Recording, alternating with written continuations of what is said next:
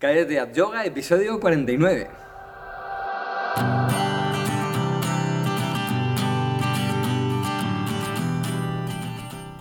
Bienvenidos a Cállate y Yoga, el podcast en el que hablamos de yoga, de la práctica, la teoría, las escuelas, los maestros, los libros, las posturas y todo lo relacionado con esta maravillosa práctica. Hablamos de yoga de manera normal, con los pies en la tierra y con sentido del humor. Hablamos de yoga en definitiva como si lo hiciéramos de cualquier otro tema. Soy Jorge Caballero, un practicante de yoga que también imparte clases desde hace tiempo. Eh, bueno, hoy una sexta edición del preguntas y respuestas de yoga, pero bueno, antes siempre os recuerdo, ¿no? Os recuerdo el curso de yoga para gente normal que tenemos en un curso que se compone de siete secciones, lecciones, rutinas, monográficos, una sección de teoría y de filosofía, una sección para bueno, pues para los profesores o los que, o los que quieren profundizar un poquito más, eh, bueno, tenemos de todo en el curso. Eh, entrad por 10 euros al mes, tenéis acceso a todo el material que hay. Eh, ya más de 50 clases de hora y media, diversas rutinas, como digo, y, todo tipo de prácticas. También tenemos un laboratorio donde nos enfocamos en una postura y la vemos en detalle.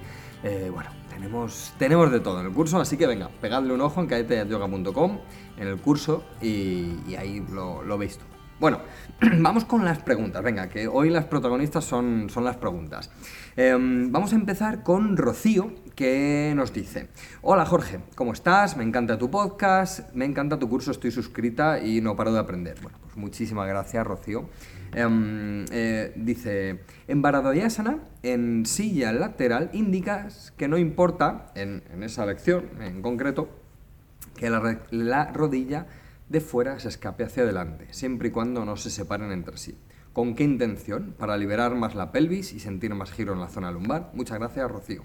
Bien, Rocío dice justamente en, en Baradoyasana en la silla que al hacer un giro, ¿eh? al hacer el giro, la pierna, ah, pues fijaos que así como ahora ya es vídeo podcast, que la rodilla no se vaya hacia afuera.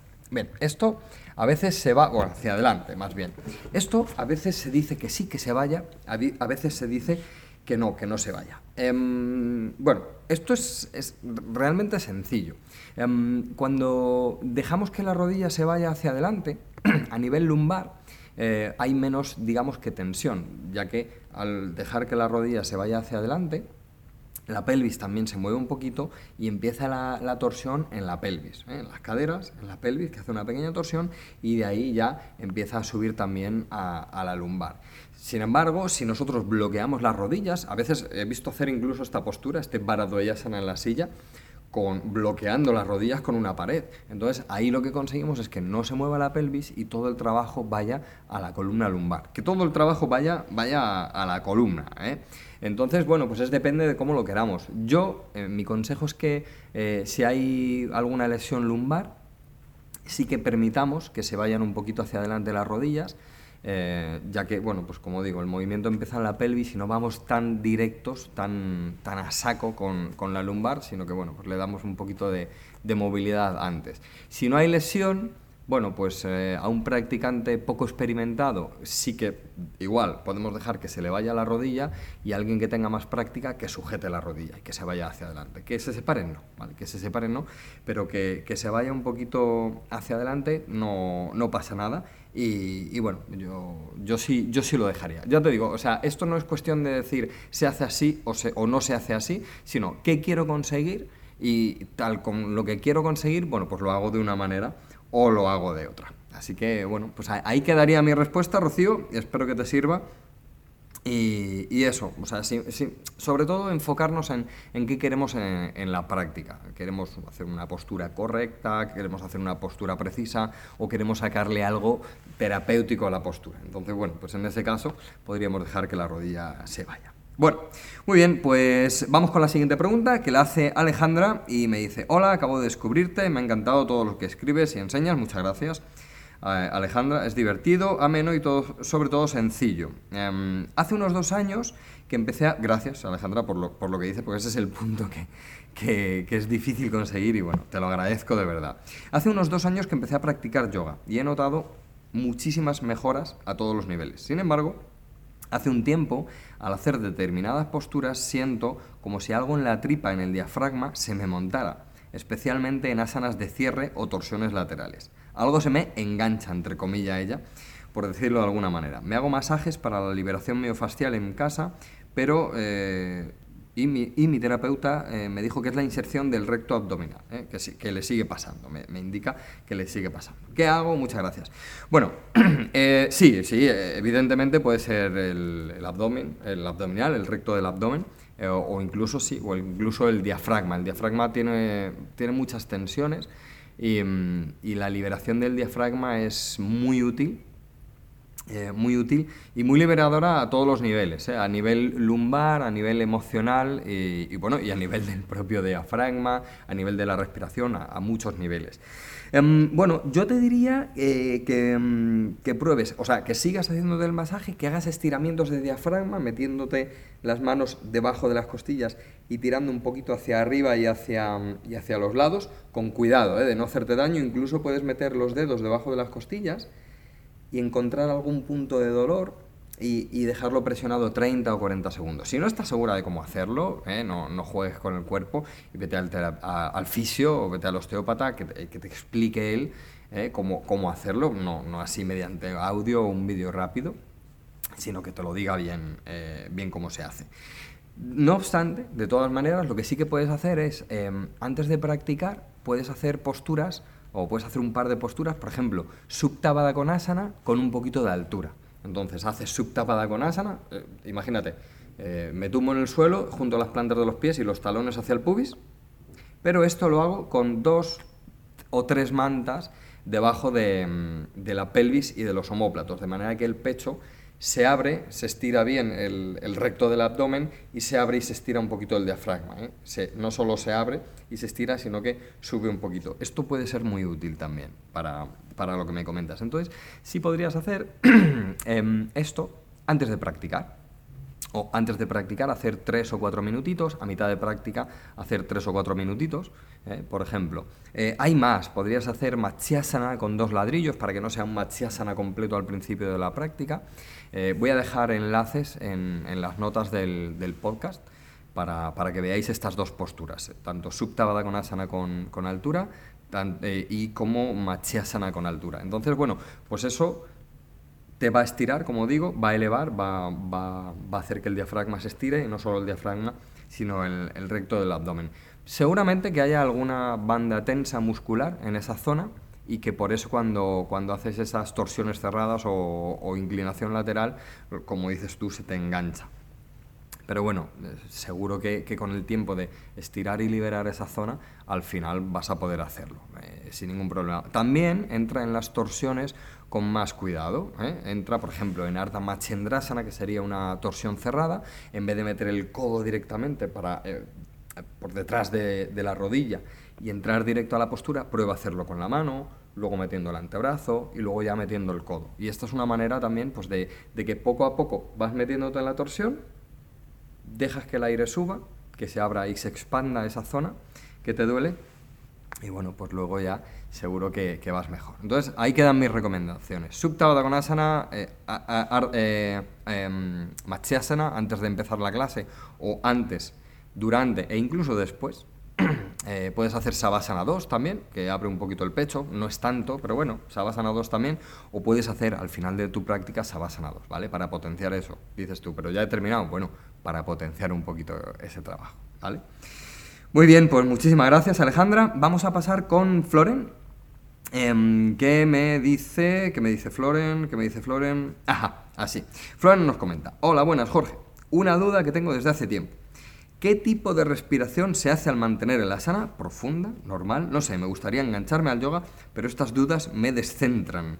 Por otro lado, quería decirte que hace años que no veo el relax, no le veo el relax al yoga. Por ejemplo, la forma de tensar el asana, si tenso mucho me estreso, si tenso poco parece que no hago nada. Me falta paciencia, digo yo. Em, dime algo sobre la, forma de tensar o cuánto esfuerzo hay que hacer. Gracias, Jorge. Saludos. Bueno, Floren, muchas gracias. Bueno, hacer dos preguntas de estas, de preguntas del millón, que son buenas, buenas. La primera, la respiración. Eh, creo que ya he contestado esta pregunta, eh, pero bueno, eh, la respiración, mira, como generalidad, la respiración normal. La respiración normal por las fosas nasales. Em, tanto la inhalación como la exhalación. intentando mantener, como digo, una respiración, un ritmo normal respiratorio mientras practicas. Que luego hay pranayama, que luego hay bandas, que luego hay un montón de historias, vale, pero mm, ante una pregunta general, yo te voy a responder de una manera general. Bueno, a Floren también le, escribí y le contesté, ya le, ya le contesté, pero te diría que normal, por las fosas nasales, de una manera normal, y ya está. Y esto va enlazado un poquito con, con tu segunda pregunta.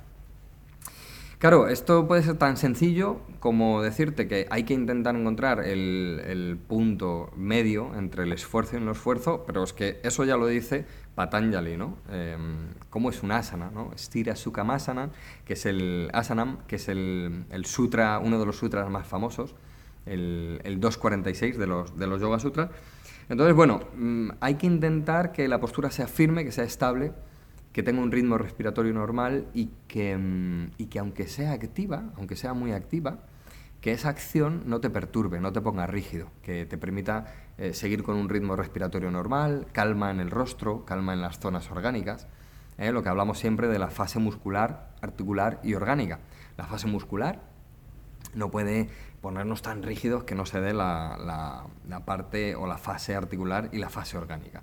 Entonces, bueno, tenemos que intentar encontrar ese punto medio a, nuestra práctica de asanas e incluso nuestra práctica de pranayama para, tener todo eso. Pero, pero bueno, son, son dos dudas que, le asaltan a mucha gente y, y, bueno, sobre todo la segunda, pues cuesta, ¿no? Cuesta practicar con ese punto. Intenta no luchar con la postura. A veces hay que aceptar el límite hasta dónde llegamos nosotros de una postura y entonces a partir de aceptar ese límite de la postura, lo acepto, llego a una postura, llego hasta mi límite, lo acepto, mantengo la acción y luego ya aparecerá el movimiento. ¿eh? El movimiento. Pero si lucho con la postura, la postura ya ha ganado y me voy a tensar mucho. Así que, bueno, aceptamos el límite, seguimos trabajando sobre ese límite y en cuanto lo aceptamos, el cuerpo cede sobrepasamos ese límite, pero podemos hacer la práctica, podemos hacer las, posturas y el pranayama de una manera mucho más calmada. Insisto, con mucha acción, pero con mucha calma. Así que, bueno, nada, Floren, pues muchísimas, muchísimas gracias por, tu pregunta.